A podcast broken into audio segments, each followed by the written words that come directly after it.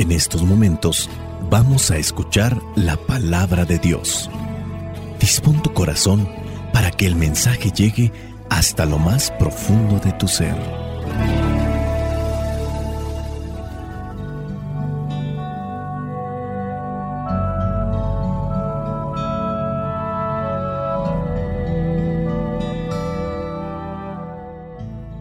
El Evangelio que la iglesia nos presenta para el día de hoy corresponde a Marcos capítulo 2 versículos del 23 al 28. Dice así, un sábado Jesús caminaba entre los sembrados y sus discípulos, al pasar, comenzaron a arrancar espigas de trigo. Los fariseos le preguntaron, oye, ¿por qué hacen tus discípulos algo que no está permitido hacer en sábado? Pero él les dijo, ¿Nunca han leído ustedes lo que hizo David en una ocasión en que él y sus compañeros tuvieron necesidad y sintieron hambre? Pues siendo Abiatar sumo sacerdote, David entró en la casa de Dios y comió los panes consagrados a Dios que solamente a los sacerdotes se les permitía comer, y dio también a la gente que iba con él. Jesús añadió, el sábado se hizo para el hombre, y no el hombre para el sábado. Por esto el Hijo del Hombre tiene autoridad también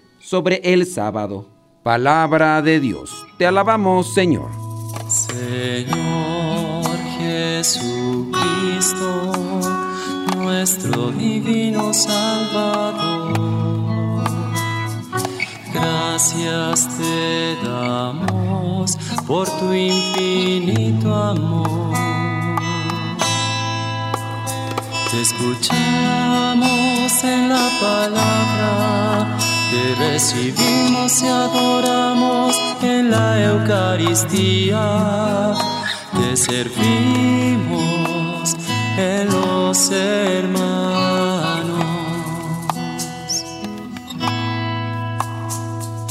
Que seamos misioneros como lo quieres tú enseñando a los hombres el fuego de tu amor. Oh, Vamos a tratar de sacar entonces los cinco puntos de reflexión para este Evangelio.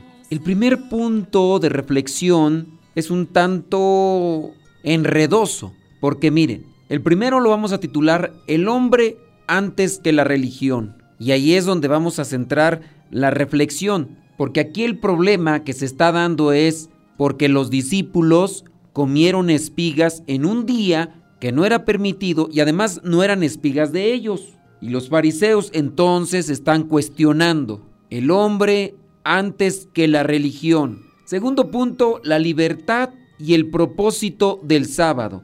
Tercer punto, la ley de Dios debe ser interpretada a la luz del amor. Cuarto punto, Jesús nos llama a vivir con un sentido de propósito. Y el número 5, la autoridad de Jesús sobre la ley. En este episodio, como ya hemos mencionado, Jesús destaca la importancia de la misericordia sobre lo que es esa estricta observancia de las reglas religiosas de los judíos. Jesús les está permitiendo a sus discípulos que recojan, que corten esas espigas para alimentarse.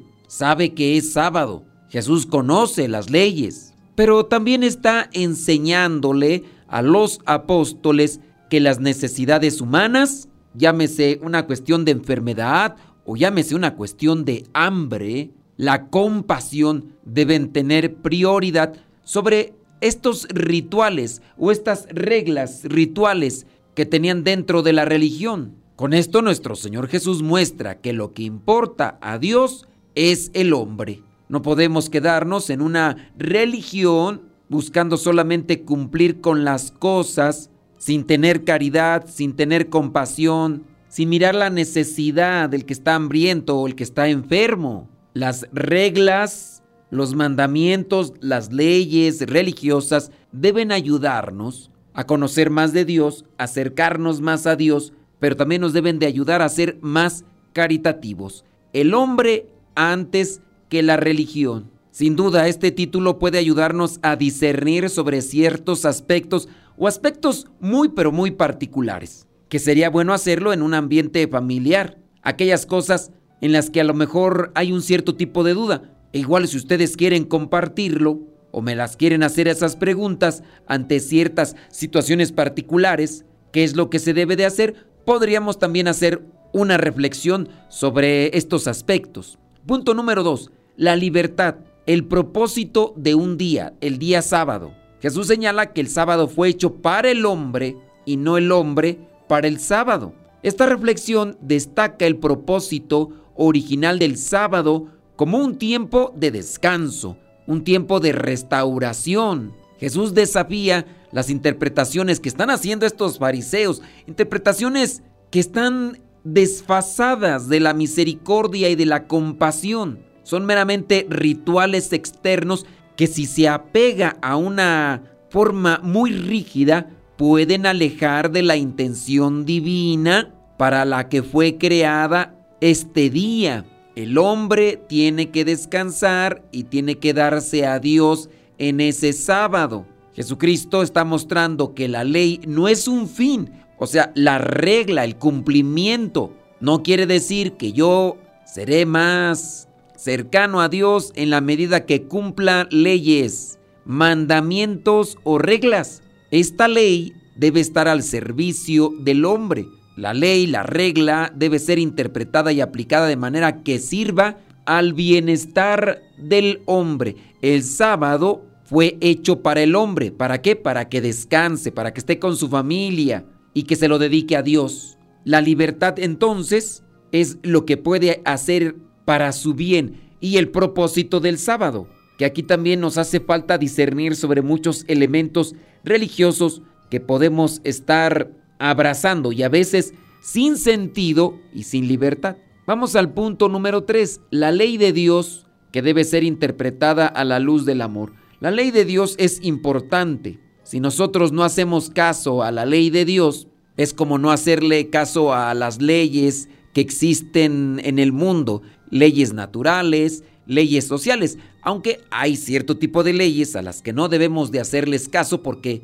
van en contra de la dignidad, van en contra de la ley de Dios, van en contra del amor, de la caridad y van en contra de la familia. La ley de Dios, la palabra de Dios, no debe ser interpretada de manera rígida y legalista. Con este pasaje y otros más, nuestro Señor Jesucristo está enseñando que la ley debe ser interpretada a la luz del amor, de la caridad, el amor por el ser humano. Jesucristo se da cuenta que sus discípulos tienen hambre, hay que ayudarles. Caridad, hay misericordia. La misericordia es lo más importante incluso por encima de esta ley. Dios no te va a decir, fuiste bien cumplidor de los reglamentos y las leyes, pero no fuiste caritativo, no fuiste misericordioso. La ley puede ser un obstáculo cuando se va solamente por cumplir. Se tiene que hacer así y listo. La misericordia nunca debe ser un obstáculo para la ley. Hay que buscar, hay que pedir ayuda a quienes van más adelante de nosotros en el camino de la fe para que nos ayuden a interpretar aquellos pasajes en los que se pudiera tener duda. Si en algún momento ustedes llegan a tener dudas con relación a un pasaje, igual pueden mandarnos la pregunta y vamos a tratar de responderle. Nosotros respondemos las dudas o preguntas dentro de nuestro programa de radio. Para eso hacemos programas de radio. Hablamos de temas diferentes, doctrina, sagrada escritura, moral, psicología, aspectos familiares, también motivacionales, vocacionales. Un programa de radio abarca mucho. Tocamos el tema de la relación social, relación de esposos. Y ahí cuando tienen dudas, tratamos de responder a esas dudas para que ustedes puedan tener también una orientación. Y eso es lo que queremos hacer, ayudarles. Vamos ahora al punto número 4. Jesucristo nos llama a vivir con un sentido de propósito. Jesús, lo hemos mencionado, es el modelo perfecto de amor y misericordia. Él nos está invitando a seguir su ejemplo y que nuestras acciones sean un reflejo de lo que Él hizo. También hablando del día de reposo, Jesús resume la ley y los profetas al destacar el mandamiento de amar a Dios con todo el corazón, con toda el alma y con toda la mente, pero también de amar al prójimo como a nosotros mismos. No es que esté diciendo que no se le haga caso a las leyes o a los mandamientos de Dios. Amar a Dios con el alma, con la mente, con el corazón y así amar al prójimo como a nosotros mismos. Este amor sirve como el propósito fundamental que debe de guiar nuestras acciones, nuestras relaciones. Aquí encontramos que debemos de encontrar un sentido de propósito. ¿Por qué hacemos las cosas? ¿Para qué nos acercamos a Dios? ¿Cuál es el propósito? ¿Cuál es el sentido de estar cerca de Dios? ¿Para qué conocer la palabra de Dios? ¿Para qué orar? ¿Para qué practicar estas cosas que, que, están dentro de una doctrina, dentro de una enseñanza? Hablando, por ejemplo, del ayuno. La iglesia establece como una forma obligada para los católicos dos días al año de ayunar, aunque se pueden ayunar más días. Pero ¿por qué todas estas normas de penitencia, de participar de misa todos los domingos y que si no se participa es un pecado? ¿Cuál es el sentido y el propósito? Las leyes, las reglas dentro de la religión deben tener un propósito. Obedecer a Dios debe tener un propósito. ¿Para qué orar? ¿Para qué ir a misa? ¿Para qué ir al templo? ¿Para qué ir a un retiro? Debe tener un propósito. Y es ahí donde nosotros debemos de cuestionarnos. Jesucristo, cuando viene al mundo, se puso a servir. La importancia entonces de un servicio. Él no vino a ser servido, sino a servir y dar su vida en rescate de muchos. Ahí lo dice en el Evangelio de Mateo capítulo 20. Vivir con propósito implica un compromiso con el servicio desinteresado y también la búsqueda del bienestar de los demás. Entonces yo voy a buscar relacionarme con Dios, llenarme de Dios. ¿Para qué? Para tener amor, para tener caridad, tener esas virtudes con las cuales voy a poder servir mejor. Porque hay gente que tendrá buena intención, pero no tiene la fuente, no tiene la presencia de Dios en su vida y esa buena intención se va a acabar con la paciencia, con el amor, con la caridad con la que estoy sirviendo, quiero servir, pero de repente pues me desgasto. ¿En dónde voy a recargarme de ese amor que no es humano, sino divino? ¿De dónde me voy a llenar de esa gracia para poder servir así, buscando el bienestar de los demás y tener un servicio desinteresado en Dios? Y para eso yo busco hacer oración. Y para esto yo busco la adoración. Y para esto busco relacionarme con Dios y meditar su palabra, vivir nuestra fe con sentido y propósito. Y con el número 5 terminamos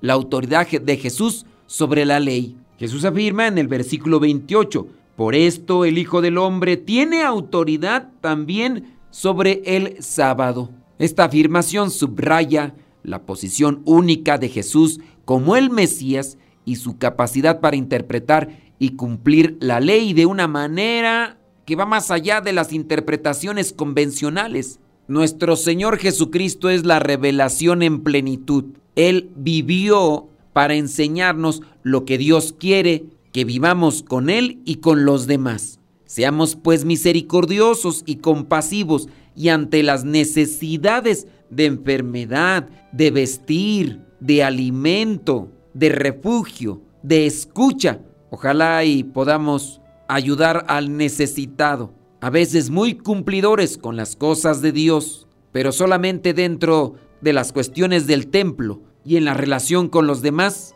faltos de caridad, faltos de amor, faltos de misericordia. Así no se puede vivir el Evangelio. Lo anunciamos, pero no lo vivimos. Pero no por anunciarlo nos ganaremos el reino de Dios, sino principalmente por anunciarlo y vivirlo. La bendición de Dios Todopoderoso, Padre, Hijo y Espíritu Santo, descienda sobre cada uno de ustedes y les acompañe siempre. Soy el Padre Modesto Lule de los misioneros servidores de la palabra. Vayamos a vivir el Evangelio.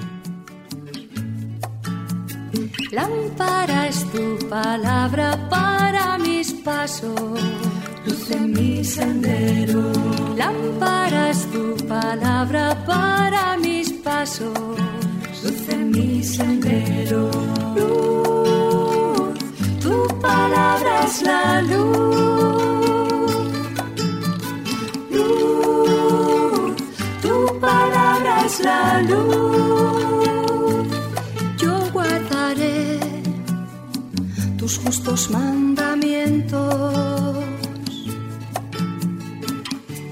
Señor, dame vida según tu promesa. Lámpara es tu palabra para mis pasos, luz en mi sendero. Lámpara es tu palabra para mis pasos, luz en mi sendero.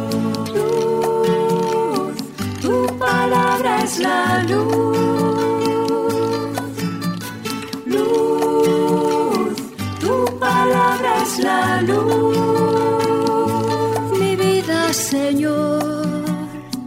Está siempre en peligro.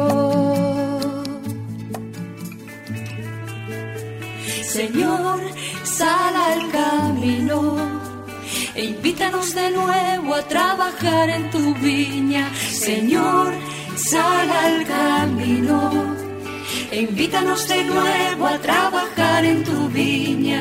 No importa a qué hora, no importa a qué precio, nuestra paga eres tú y tu reino.